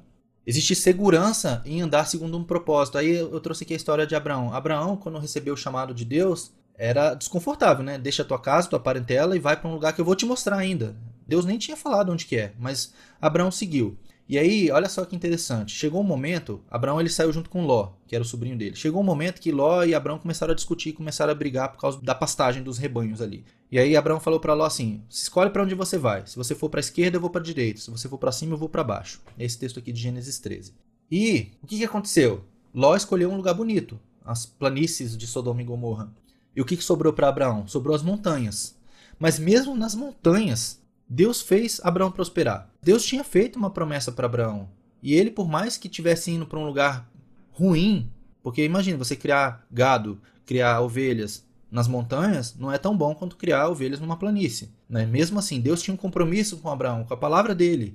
E Deus cumpriu. Então, quando você está se movendo segundo um propósito, fique tranquilo. Deus vai cuidar para que o propósito dele se cumpra, para que a palavra dele se cumpra. O chamado é individual e personalizado. Cada um tem um, gente. Não queira se mover no chamado de outras pessoas. Eu falei sobre isso na semana passada. Olha só esse texto aqui, lá em João 21. Isso é depois que Jesus já tinha morrido, ressuscitado, os discípulos tinham voltado a pescar. Jesus aparece na praia, Jesus restaura Pedro. Pedro, tu me amas? Sabe aquela história? E aí, olhando para João, Pedro perguntou para Jesus: Senhor, e quanto a ele? Jesus falou para Pedro: Pedro, você vai morrer crucificado. Ele falou isso de uma forma simbólica, mas foi o que ele falou. E aí Pedro pergunta: E João? Como é que vai ser o final dele? E aí Jesus respondeu: Se eu quiser que ele permaneça vivo até que eu volte, o que, que lhe importa? Siga-me você. Então eu falei isso semana passada que a gente entender o nosso chamado, os nossos dons, é para nós. A gente não tem que ficar preocupado com os dos outros. Eu até estimulo vocês a ouvirem os áudios sobre os outros dons para vocês aprenderem a se relacionar com pessoas que veem as coisas diferentes de você. Agora você não deve ficar preocupado com o chamado dos outros, não. Você pode contribuir com eles. Mas não ficar com essa curiosidade aqui de Pedro, né? Porque era uma curiosidade desnecessária, né? E Jesus, ele tratou Pedro ali da forma correta, eu, eu diria. E aí cada um tem um limite de atuação. Aí tem vários textos aqui, tá? Eu não vou ler todos por causa do tempo. Mas esse aqui de 2 Coríntios 10, de 12 a 16, é bem interessante. Paulo falando, ele diz assim: Porque não ousamos classificar-nos ou comparar-nos com os que se louvam a si mesmos. Mas eles, medindo-se consigo mesmos e comparando-se consigo mesmos, revelam insensatez. Então, existe um grupo ali que Paulo estava confrontando, que eles se elogiavam entre si, eles se comparavam entre si, e Paulo fala: Isso é insensatez. Aí ele continua: Nós, porém, não nos gloriaremos sem medida, mas respeitamos o limite da esfera de ação que Deus nos demarcou. Então existe uma esfera de ação para cada um de nós e que se estende até vós, ele falando para os coríntios ali. Porque não ultrapassamos os nossos limites, como se não devêssemos chegar até vós, posto que já chegamos até vós com o evangelho de Cristo. Não nos gloriando fora de medida nos trabalhos alheios, ou seja, não vou me gloriar no trabalho de outras pessoas. E tendo a esperança que, crescendo a vossa fé, seremos sobremaneira engrandecidos entre vós dentro da nossa esfera de ação, a fim de anunciar o Evangelho para além das vossas fronteiras, sem com isto nos gloriarmos de coisas já realizadas em campo alheio. O que Paulo estava falando aqui é que assim, cada um tem uma esfera de ação. Deus preparou para nós uma esfera. A esfera de ação que você tem, a esfera de influência que você tem, são as pessoas com quem você se relaciona, são as pessoas do seu convívio diário. Essa é a sua esfera de ação. Ela pode se ampliar? Ela pode. Mas quem define isso é Deus. Que a demarcação do território, como Paulo ele fala aqui, é Deus que faz. O que a gente precisa entender é até onde vai essa marcação. E Paulo fala: a marcação que Deus fez para mim alcança vocês. E ele ora, ele pede no final ali, né, que Deus, através dos Coríntios ali, que ampliasse a esfera de ação para que fosse além das fronteiras ali da Grécia, né, que era onde era a cidade de Corinto. Romanos 12, que é o texto que a gente leu várias vezes ali na semana passada, que fala que cada um tem o seu papel dentro do corpo. A gente não pode ignorar isso também. A história de Miriam e Arão, ela é curiosa também, ela está lá em Números 12, tá? Se alguém quiser ler. Porque Miriam e Arão, eles eram os braços direitos ali e esquerdo de, de Moisés durante a saída do povo do Egito, durante a caminhada no deserto. Mas em algum momento, Miriam e Arão, eles sentiram inveja de Moisés. E aí Deus confronta fortemente eles dois, inclusive Miriam fica leprosa ali por sete dias, né? Porque eles estavam com a visão incorreta a respeito de Moisés. Tipo assim, Deus fala também através de nós, não é só através de Moisés. Esse foi o argumento deles. Ou seja, eles estavam querendo invadir a esfera de ação de Moisés. Deus, ele só dá essa aqui neles, olha só. No finalzinho aqui do, do texto de Números 12, diz assim, ó. Quando entre vocês há um profeta do Senhor, a ele me revelo em visões e em sonhos falo com ele. Então, Deus falando, com os profetas eu falo assim, em sonhos e visões. Mas olha só o que Deus fala. Não é assim, porém, com o meu servo Moisés, que é fiel em toda a minha casa. Com ele falo face a face, claramente, e não por enigmas. e ele vê a forma do Senhor. Então, assim, Deus joga na cara deles, assim, com Moisés é diferente, não queiram invadir a esfera de ação de Moisés porque ele está no outro nível. Então, deixa Moisés no nível dele, vocês ficam no nível de vocês. Coré da Tanhabirão também está lá em números, tá? É uma, uma história interessante também. É números 16. Eram pessoas que eram levitas, mas não eram sacerdotes. E eles queriam fazer o trabalho sacerdotal. E aí eles se rebelaram ali contra Moisés e Arão, e Deus foi lá e resolveu a história lá de forma bem trágica. Quem quiser ler a história é interessante também. Mais uma vez, não queira invadir o limite de ação de outra pessoa. Se você é sacerdote, você é sacerdote. Se você é levita só, é levita. E fique feliz com isso. Leiam esses textos depois, números 12 e números 16. Cuidado com as desculpas. Não vou ler esse texto todo aqui porque é grande, depois vocês leiam. Mas aqui é o chamado de Moisés, quando ele recebeu, ele falou assim: Senhor, eu vou chegar diante do Faraó para libertar o povo? O que, que eu vou fazer? O que, que eu vou falar? Eu sou um homem de língua pesada, ele fala. E aí Deus só diz assim: Quem fez a boca do homem? Ou quem fez o mudo? Ou o surdo? Ou o que vê? Ou o cego? Não sou eu, Senhor? Tipo, Deus confrontando Moisés, dizendo assim: Se eu que estou te chamando, por que, que você está dando essas desculpas? E aí Deus ainda dá uma colher de chá para Moisés. Ele fala assim: Vai, eu serei com a tua boca, e te ensinareis o que has de falar. E aí Moisés continua: Ah, Senhor, envia pela mão a quem tu, tu has de enviar. Ou seja, envia outro, Senhor, eu não quero ir. E olha o que aconteceu: acendeu-se a ira do Senhor contra Moisés. Não queira a ira do Senhor contra você. se Deus está te chamando, se você já entendeu, se você tem convicção do teu chamado, comece a se mover na direção de cumpri-lo. E Deus vai te capacitar, Deus vai te capacitar. Jeremias a mesma coisa. Jeremias estava assim: Ah, Senhor, não sei o que falar porque ainda sou um menino. E aí o Senhor disse: Não digas, eu sou um menino, porque a todos a quem eu te enviar, irás. E tudo que eu te mandar, falarás. Ou seja, fica tranquilo, Jeremias. Tá comigo aqui, você vai ser só a minha boca. Enfim, é muito legal os chamados de Deus aqui e a gente tem que tomar cuidado com as desculpas. Fraqueza, é diferente de empecilho. Não tem problema você dizer para Deus, Senhor, eu por mim mesmo não consigo. Na verdade, essa é a postura correta. Quando você vê lá em Isaías 6, quando ele viu o Senhor, ele falou assim: Ai de mim que sou um homem de lábios impuros. Ele reconhecia a falha dele, a fraqueza dele. E aí o que, que Deus fez? Pegou um abraço do altar e corrigiu o problema ali. Tipo assim: Isaías, se esse é o problema, deixa comigo. A fraqueza não pode se tornar um empecilho. Quando você vê lá Paulo falando em 2 Coríntios 12, é um texto famoso, né? Que Paulo diz assim, né? Esse aqui eu vou ler. Para impedir que eu me exaltasse, por causa da grandeza das revelações, ou seja, Paulo recebeu revelações, assim, coisas muito grandes. E ele poderia se exaltar em função disso. O meu chamado é especial. O meu chamado é super legal, ou qualquer coisa assim. Então, para que evitasse isso, olha o que aconteceu. Foi-me dado um espinho na carne, um mensageiro de Satanás para me atormentar. Ninguém sabe o que é isso, não, não adianta tentar descobrir o que é. O fato é que era algo que incomodava muito Paulo. Três vezes roguei ao Senhor que o tirasse de mim. Mas ele me disse: Minha graça é o suficiente para você, pois o meu poder se aperfeiçoa na fraqueza. Então a fraqueza não é um empecilho. A fraqueza, é por isso que a gente faz jejum. A fraqueza é o que nos tira da frente de Deus. E aí a graça entra.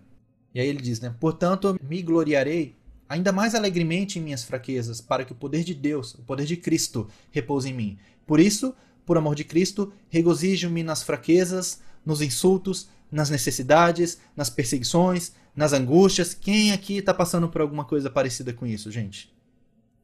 Acho que todos, em maior ou menor proporção, passa por alguma coisa parecida com isso.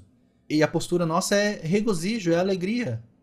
Pois quando sou fraco, é que sou forte. E essa força não é nossa, é de Deus. É duro isso, né? Mas é verdade, a gente precisa entender isso. Tem mais um exemplo aqui sobre Gideão. É um texto grande, eu não vou ler. Depois vocês podem ler. Mas isso daqui, Gideão ele foi chamado para libertar o, povo ali dos midianitas, que estavam conquistando ali tudo, né? Eles estavam incomodando muito ali o, o povo judeu. Eles roubavam a comida e tudo mais. E Deus chamou Gideão para ser o libertador ali, o juiz que ia libertar o povo dos midianitas. E Gideão, ele ficou com medo e tudo mais.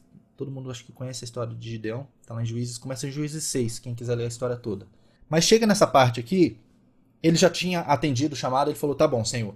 Já que o Senhor vai livrar o, o teu povo pela minha mão, então eu vou". E aí ele fez um monte de coisa, ele destruiu os altares, ele fez um monte de coisa lá para purificar o povo e tudo mais. Escolheu as pessoas que iam com ele para a batalha. Só que antes da batalha, Gideão ele levantou de noite, porque Deus mandou ele, ele fazer isso. Está aqui no início, né? Naquela noite o Senhor disse a Gideão: Levante-se e desça ao acampamento, pois eu vou entregá-lo nas suas mãos. O que, que ele fez? Ele foi de noite lá no acampamento dos Midianitas e olha só o que, que ele ouviu. Era um acampamento grande, né? eles estavam acampados ali para a batalha. E olha só o que, que ele ouviu. Gideão chegou bem no momento em que um homem estava contando seu sonho ao amigo. Tive um sonho, dizia ele. Um pão de cevada vinha rolando dentro do acampamento medianita e atingiu a tenda com tanta força que ela tombou e se desmontou. E seu amigo respondeu: Não pode ser outra coisa, senão a espada de Gideão, filho de Joás, o israelita. Deus entregou os midianitas e todo o acampamento nas mãos dele.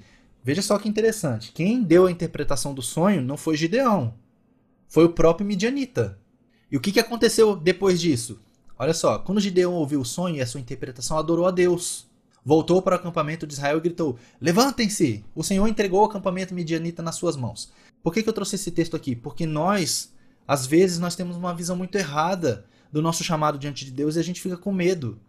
Se a gente for comparar o nosso chamado, as nossas batalhas, com a batalha que Gideão aqui tinha que passar, é nada, gente. Eles tinham que lutar contra o exército, era batalha de vida e morte. É um negócio bem mais difícil, né? Se a gente for pensar bem. Mas eles estavam com medo num primeiro momento, porque era um exército muito grande contra 300 pessoas. Era uma batalha, assim, perdida se a gente fosse pensar bem, né? Mas depois de Gideão ouvir o que, que o inimigo pensava deles, ele criou coragem, foi lá e cumpriu o chamado dele, no fim. Muitas vezes a gente tem uma noção errada. O inimigo está com medo de nós. E a gente, às vezes, está com a postura errada diante do inimigo. Como se nós tivéssemos que temer o inimigo. Mas quem luta as nossas batalhas não somos nós, gente. Eu acabei de ler ali. Quando somos fracos é que somos fortes. Se a gente deixar Deus lutar as batalhas por nós, não temos que ter medo. Então não tenha medo de cumprir o seu chamado. Por mais duro que ele possa ser, Deus vai te abençoar. Porque Deus cumpre o plano dele apesar de nós. Então eu trouxe aqui alguns exemplos de pessoas que eram improváveis. Então Raabe era uma prostituta, mas entrou na linhagem de Jesus. Davi era um menino pastor de ovelhas, mas se tornou o maior general e rei de Israel. Os apóstolos eram todas pessoas simples, pescadores, pessoas sem é, muito estudo, tirando Mateus, talvez, que era coletor de impostos, tinha algum estudo, mas os outros eram todas pessoas simples. Mas eles espalharam o evangelho pelo mundo todo. Os profetas, a maioria deles era de origem simples, eram pessoas comuns, e eles foram usados por Deus. E aí tem alguns textos aqui que nos mostra que o propósito de Deus vai se cumprir com ou sem você. O primeiro exemplo que eu vou trazer aqui é o exemplo de Saul, Saul foi ungido por Deus para ser rei. A escolha do povo foi de ter um rei, mas quem escolheu o rei foi Deus. E aí, lá em 1 Samuel 13, do verso 8 ao 14, mostra isso com muita clareza. O que, que tinha acontecido? Eles estavam preparados para uma batalha e eles faziam um sacrifício antes de iniciar a batalha. Mas quem fazia o sacrifício era o sacerdote, que era Samuel. Mas como Samuel estava demorando para chegar, Saul foi lá e se antecipou e fez ele mesmo o sacrifício. E aí, olha só o que Samuel diz: Você agiu como um tolo desobedecendo ao mandamento que o Senhor seu Deus lhe deu. Se você tivesse obedecido, ele teria estabelecido para sempre o seu reinado sobre Israel. Mas agora o seu reinado não permanecerá. O Senhor procurou um homem segundo o seu coração e o designou líder do seu povo, pois você não obedeceu ao mandamento do Senhor. Então, Saul, ele podia ter permanecido como rei, mas o fato dele ter desobedecido fez com que ele perdesse ali o reinado. E aí foi aí que Deus escolheu Davi, que era um homem segundo o seu coração. Então, o propósito de Deus em relação à nação, em relação a existir um rei, ele continuou. Só trocou quem era o rei. E a partir desse momento, Saul perdeu o reinado para Davi. Depois a gente também tem Elias. Elias, ele foi um grande profeta, ele fez muitas coisas. A gente falou um pouco sobre ele já, né?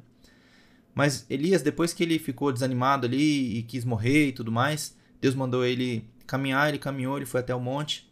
Deus falou com ele, questionou ele sobre o que, que ele estava fazendo ali naquela caverna. E aí Elias dá as suas desculpas. E depois de Elias dar desculpas para Deus duas vezes, Deus diz assim, ó, lá em 1 Reis 19, do verso 13 ao 17, essa história. No final diz assim: Vá, volte ao seu caminho, para o deserto de Damasco. Chegando lá, unja Azael como rei da Síria, unja também Jeú, filho de Ninsi, como rei de Israel, e Eliseu, filho de Safate, de Abel Meolá, como profeta em seu lugar. Então Deus substituiu Elias ali. Elias meio que pediu demissão e Deus aceitou. Tudo bem, você não quer mais, mas eu vou pôr outro no teu lugar, porque eu ainda tenho alguma coisa para fazer. Eu acredito que se Elias não tivesse desanimado, ele teria continuado como profeta e o que Eliseu fez, talvez Elias tivesse feito. Todos os sinais que Eliseu operou, talvez pudesse ter sido Elias, mas como Elias pediu para sair, Deus mandou ele ungir um outro profeta no seu lugar. Outro exemplo interessante é o exemplo de Esther. Esther era uma, uma judia que era de origem simples, ela não era nobre, mas ela estava lá cativa na cidade de Suzã, que era a capital do reino persa. O Império Babilônico já tinha passado e agora era o Império Persa que dominava tudo, inclusive dominava ali a região de Judá. E houve ali toda uma trama, a rainha, ela foi deposta e foi feito uma espécie de concurso de beleza para escolher uma nova rainha e Esther acabou sendo escolhida. A gente vê de forma muito clara a mão de Deus em todo o processo. E chegou um momento que houve uma conspiração contra os judeus. Tem toda uma história muito legal. Eu recomendo que vocês leiam o livro de Esther. É uma história muito bacana. E em algum momento Esther ela ficou com medo. Existia um decreto de morte contra todos os judeus. E Esther, por ser a rainha, era a única pessoa que talvez tivesse condições de, de intervir na situação. E ela estava com medo, porque existia uma lei que se você entrasse na presença do rei sem ser chamado, você podia ser morto. E isso aqui é o texto de Esther, capítulo 4, do verso 11 ao verso 14. Olha só. Todos os oficiais do rei e o povo das províncias do império sabem que existe somente uma lei para qualquer homem ou mulher que se aproxime do rei no pátio interno sem por ele ser chamado. Será morto, a não ser que o rei estenda o cetro de ouro para a pessoa e lhe poupe a vida. E eu não sou chamada à presença do rei há mais de 30 dias. Então ela estava com medo de entrar lá, já que ela não, não era chamada há mais de 30 dias. Quando Mardoqueu recebeu a resposta de Esther, mandou dizer-lhe: Olha só essa resposta de Mardoqueu. Não pense que, pelo fato de estar no palácio do rei, de todos os judeus, só você escapará. Pois, se você ficar calada nesta hora, socorro e livramento surgirão de outra parte para os judeus. Mas você e a família de seu pai morrerão. E olha a pergunta que ele faz e olha o confronto e veja se isso não se aplica para você. Quem sabe se não foi para um momento como este que você chegou à posição de rainha? O que Mardoqueu estava dizendo? Você acha que o teu chamado para ser rainha é só para você ficar aí no palácio confortável? Se você acha que isso vai te salvar, não se engane. E ele mesmo sabia que de outra parte podia surgir o socorro e o livramento para os judeus. Porque Deus tinha um compromisso com a sua palavra e o povo judeu não podia ser exterminado. Porque existia uma aliança com, com os judeus. Então Deus não deixaria que o povo fosse exterminado. E Esther ali era uma peça importante no plano de Deus. E o propósito pelo qual ela se tornou rainha provavelmente tinha a ver com esse momento, dessa conspiração contra os judeus. Então esse aqui é outro exemplo de que o plano de Deus vai se cumprir, com ou sem a gente. E o último exemplo que eu trouxe aqui é a igreja de Éfeso, lá em Apocalipse 2 quando Jesus mandou as cartas para a igreja, a primeira carta é justamente para a igreja de Éfeso, e o confronto que Jesus faz à igreja é sobre o primeiro amor. E ele diz assim no final: Arrependa-se e pratique as obras que você praticava no princípio. Se você não se arrepender, virei a você e tirarei o seu candelabro do seu lugar. Ou seja, o ministério, essa carta ela era endereçada aos líderes da igreja, né? o que estava sendo dito ali era para o líder, provavelmente. Se você não se arrepender, virei a você e tirarei o seu candelabro do seu lugar. Enfim, o plano de Deus vai acontecer, com ou sem a gente. Mas o propósito de Deus vai se cumprir, com ou sem você. Você pode contribuir mais ou menos com o plano de Deus na sua vida. A opção é sua. E aí, o que você tem na sua mão? Esse é o nosso último slide, tá, gente? Quando a gente fala de Moisés, Moisés era uma pessoa muito diferenciada, né? Primeiro foi príncipe do Egito, depois virou um pastor de ovelhas. Coisas bem é, opostas também, se a gente for pensar bem, né? Mas quando Deus chamou Moisés lá no monte, no Monte Horebe, e ele viu Deus na sarça e tudo mais, Deus perguntou assim para Moisés: Moisés, o que, que você tem na sua mão? Moisés estava com medo, né? Moisés, o que, que você tem na sua mão? E Moisés falou: Eu tenho um cajado. E aí Deus falou: Joga esse cajado no chão, então. Quando Moisés jogou o cajado no chão, Deus transformou o cajado em uma serpente. E o que é o cajado? Se a gente fosse fazer uma analogia aqui. O cajado, para um pastor, ele tem pelo menos três símbolos. É a identidade, porque o cajado de pastor ele é muito comum, você sabe que aquela pessoa é um pastor pelo cajado, ele tem um formato bem específico. O cajado do pastor diz respeito aos recursos que ele tem, porque se ele é pastor, o recurso que ele tem são as ovelhas. Inclusive, as ovelhas eram uma medida de riqueza. Quantas ovelhas você tem no seu rebanho? Então, os recursos de Moisés estavam simbolizados no cajado também. E a influência que ele tinha sobre as ovelhas estava simbolizada pelo cajado. Então, quando nós colocamos essas três coisas na mão de Deus, quando a gente joga no chão, né? quando a gente deixa Deus usar, Deus pode pegar esses recursos que a gente tem, a nossa identidade, quem nós somos, a influência que nós temos, a esfera de influência que nós temos. Deus pode pegar isso e transformar em algo sobrenatural, porque esse sinal que Deus fez de transformar o cajado de Moisés em uma serpente foi um sinal que ele fez diante de Faraó. E depois tudo que Moisés faz, todas as pragas do Egito, quando você vai ler, era Moisés usando o cajado, estendendo o cajado, batendo o cajado na água. Quando Deus abriu o mar vermelho, o que, que Moisés fez? Ele ergueu o cajado sobre as águas. Então Deus usa os recursos que a gente tem, a identidade que a gente tem, a influência que a gente tem para cumprir o propósito dele. É só a gente jogar no chão, é só a gente deixar Deus usar. E o que a gente faz muitas vezes é reter. A gente não deixa Deus usar, a gente segura e a gente não quer largar aquelas coisas. Mas o que a gente precisa fazer muitas vezes é deixar Deus usar. E essa é uma lição muito importante, muito valiosa para nós. Se você já entendeu que você tem recursos, que você tem uma identidade, que você tem uma influência, deixe isso à disposição de Deus. Esteja atento para ver Deus fazendo as coisas na sua vida, através dos teus recursos, da tua identidade e da tua influência. Deus já te equipou para a etapa atual do teu chamado. Moisés ele estava iniciando o chamado dele ali de ser o libertador ali do povo. E o que ele tinha era um cajado. E é suficiente. Se Deus precisasse que Moisés tivesse mais algum recurso, Deus teria dado esse recurso antes para Moisés. Então nós, para cumprirmos o nosso, o nosso chamado, nós já estamos equipados. É só você fazer uma análise, você refletir, você orar a respeito e você confiar em Deus. Aí fica a pergunta aqui, né? O que, que você tem na sua mão? E isso a gente conclui, gente. Agora é o vídeo que eu falei para vocês. Quem precisar sair, pode sair. Eu falo para vocês que esse vídeo para mim foi muito, muito marcante. Se vocês ouvirem o áudio dessa reunião da mentoria da turma passada, vocês vão me ouvir chorando, passando vergonha. Hoje eu acho que eu não vou chorar não. Mas porque esse vídeo ele é muito forte para mim, ele fala muito comigo, porque eu consigo ver exatamente a minha vida, esse meu processo entre querer cumprir um chamado, não entender o que é o meu chamado e eventualmente ver Deus usando uh, as coisas que eu tenho para oferecer, né, o meu cajado, a minha identidade, os meus recursos e a minha influência. Ver Deus usando isso para mim foi muito forte. E eu fiquei muito, muito tocado na mentoria passada. Então são 10 minutos mais ou menos. Um aviso: eu não vou publicar essa parte da reunião no YouTube. Porque esse vídeo tem direitos autorais, tá? Então eu não posso publicar isso para não expor a mentoria, tá? Então quem não assistir agora não assistirá depois. tá bom, gente? Vamos lá.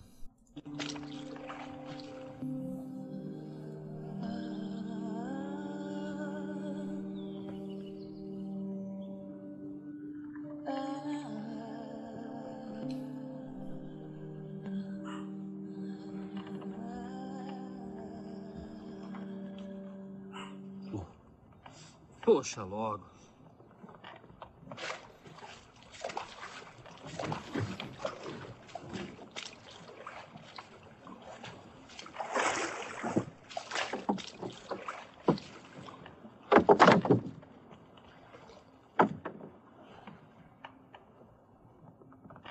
Zebedeu.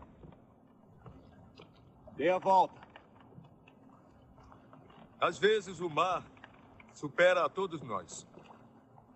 Não é a sua noite.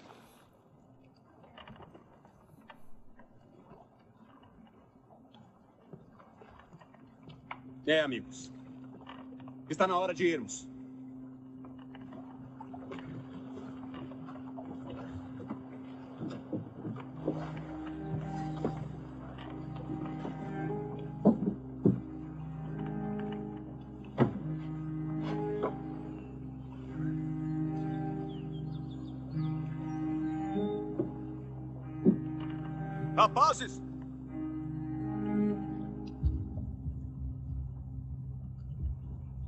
A escória romana nem pode esperar.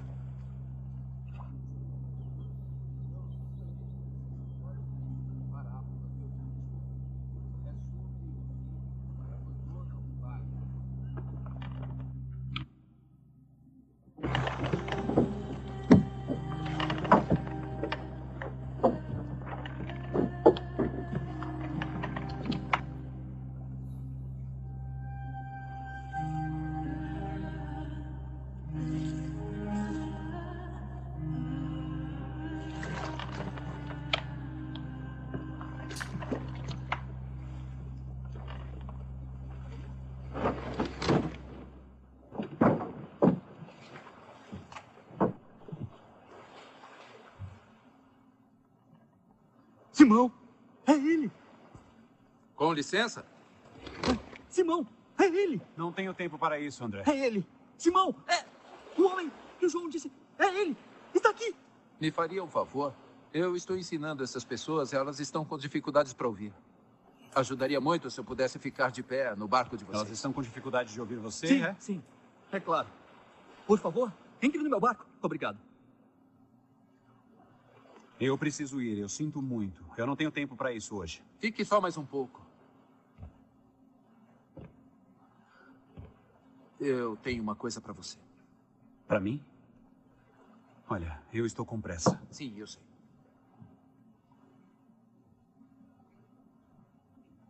Eu só preciso de alguns minutos. Por favor. Simão, confie em mim, como confiei em você. Esse homem é o Messias. É bom ver você de novo, André. Igualmente.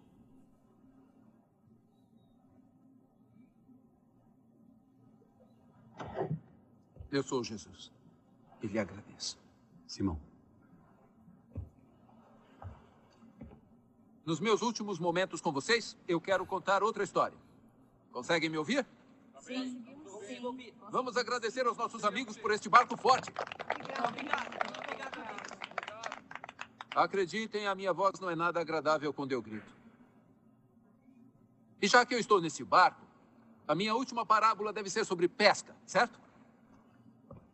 Simão, por favor, me passe essa rede.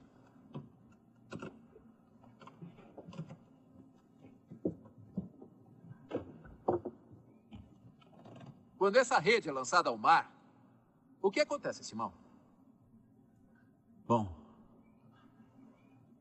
Quero dizer na maioria das vezes. ela reúne. Um pouco mais alto.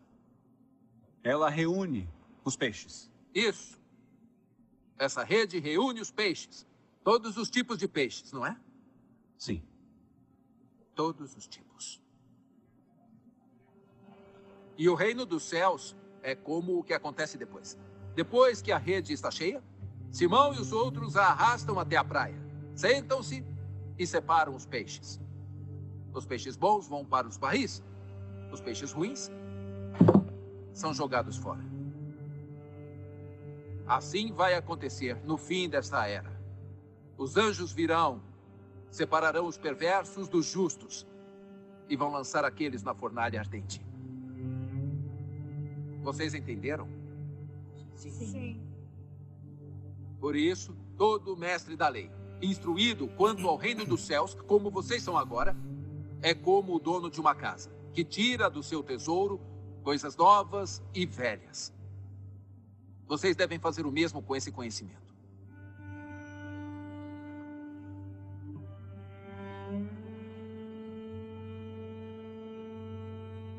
Essas parábolas que eu conto fazem sentido para alguns, mas não para outros. Sejam pacientes. Por hoje é só. Eu tenho assuntos a tratar com o meu novo amigo.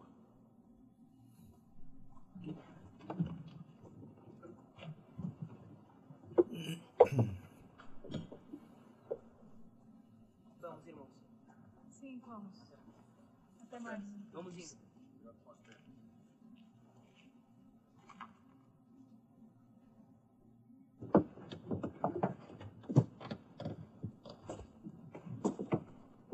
Quero que jogue essa rede no mar. Um pouco mais distante. Eu não tenho nada contra você, professor. Mas fizemos isso a noite toda e. nada.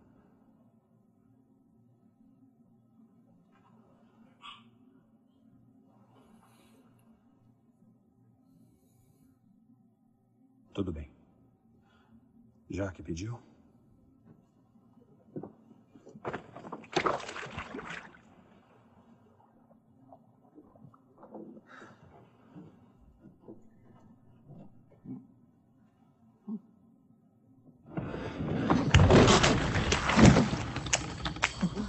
Segura!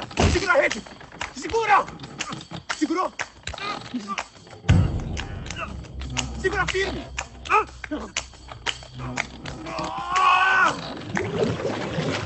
Ajudem! Ajudem! Vamos! Ajudem! Ajudem! Vamos logo!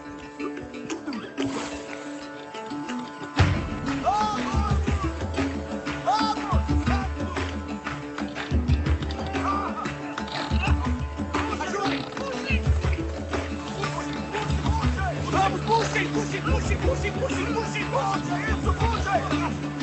Coloquem no barco, vamos! Puxem! Puxem! Vamos, puxem, puxem, puxem!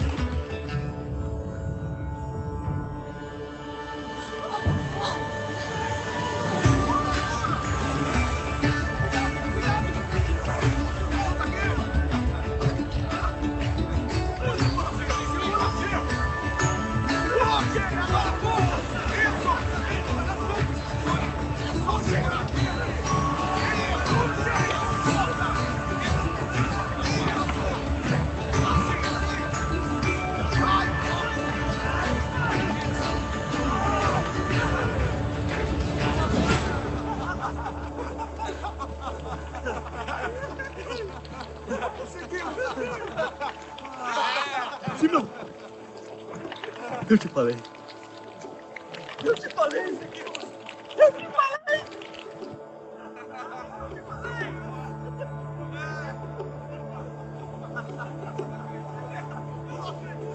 Olha isso!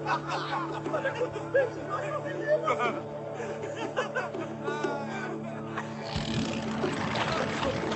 Barco, barco vai virar! Saiam todos!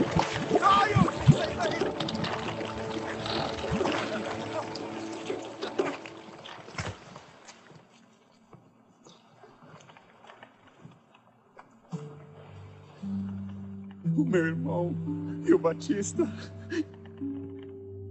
Você é o Cordeiro de Deus, não é? Eu sou. Afaste-se de mim. Eu sou um homem pecador. Você não sabe quem eu sou, as coisas que eu fiz. Não tenha medo, Simão. Eu sinto muito. Nós esperamos tanto por você, nós acreditávamos, mas a minha fé, eu sinto muito. Levante a cabeça, pescador.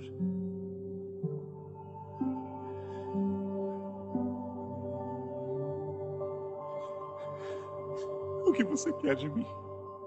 Eu farei tudo o que você quiser.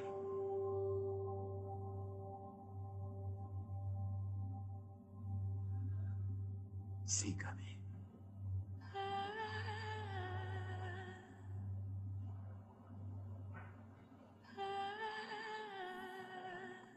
Eu seguirei.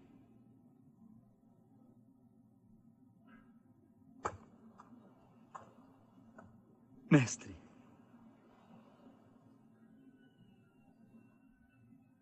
Vocês também. Sim, vocês, Tiago e João, venham. Me sigam. Eu vou levar os peixes ao mercado e liquidar a dívida do Simão. E arrumar gente para cuidar dos barcos de vocês. Tem certeza? Claro que tenho, vão. O que você vai dizer aí, mano? Vocês foram chamados pelo homem por quem oramos nossas vidas inteiras. E me pergunta o que eu vou dizer se não aparecerem para jantar? Vão, agora!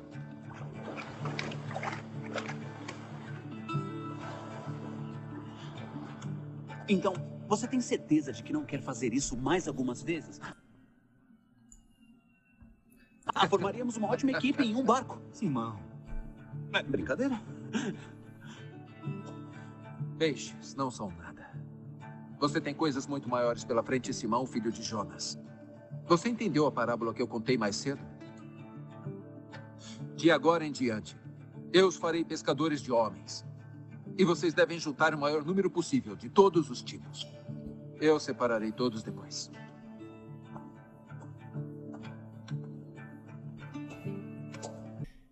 E é isso, gente.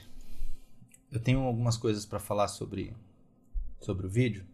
Vou tentar ser breve, mas esse vídeo tem muitas coisas, muitas, muitas. Esse seriado é muito bom. O Marcel falou ali que é uma série excelente, e realmente é. Para quem não sabe, é The Chosen. Vou escrever aqui no chat para quem não sabe. The Chosen. Mas, gente, usando isso no nosso contexto, né? Primeiro, Pedro era uma pessoa incrédula, não, acreditava. Ele já não estava acreditando. Quando o irmão dele falou para ele que era o Messias e tudo mais, ele já não acreditava. E às vezes a gente tá um pouco incrédulo também, né? Pô, Luciano fica falando desse negócio de chamado aí, eu não acredito muito nisso. Às vezes a gente tá assim mesmo, tá? E eu não condeno ninguém por estar assim. E a história de Pedro, se vocês assistirem, vocês vão ver que ele tinha até, de certa forma, motivos para estar incrédulo. Mas ainda assim a gente precisa crer. Nós não podemos desistir, gente. Não podemos ignorar o que a Bíblia nos diz a respeito dessa questão de chamado, de propósito. Todos temos algo para realizar. Deus não nos fez à toa. Deus não nos permitiu viver o que vivemos à toa. Tudo tem um propósito. A gente precisa crer nisso e acreditar. Pedro não tinha nada para oferecer para Jesus ali. O que, que ele tinha para oferecer?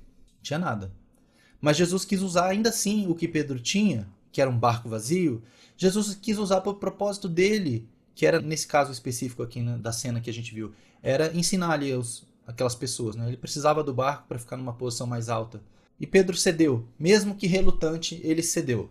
O fato de estar relutante não é o melhor cenário, mas o importante é que ele cedeu aquilo que ele tinha para Jesus usar. Como eu falei agora da vara de Moisés. E depois Jesus, depois de Jesus cumprir o propósito que era dele de ensinar aquelas pessoas, aí Jesus voltou para Pedro e abençoou a vida dele usando o que ele tinha. E às vezes é assim com a gente, a gente só o fato da gente se colocar à disposição de Deus é suficiente. Deus vai fazer um processo na nossa vida, mas ele vai nos abençoar durante o processo. Por mais difícil, por mais que não faça sentido, por mais que demore, Deus nos abençoa. Como na história de José, a gente viu, como eu mencionei na história de Davi. E depois nós, entendendo esse propósito para nós, é muito diferente você seguir adiante depois que você compreende. E a história de, de Pedro aqui no, na cena que a gente viu demonstra isso. Depois dele entender o que Deus queria dele, ele seguiu uma caminhada totalmente diferente, totalmente diferente. E é isso que eu desejo para vocês. O slide que eu pus na, na sequência aqui fala que continua, essa história continua. A gente vai voltar a falar sobre esse tema no final da mentoria tá bom? Gente, espero que tenha sido válido para quem ficou até o final. Um momento bom para vocês, que Deus tenha abençoado vocês na reunião de hoje. Deus abençoe. Tchau, tchau.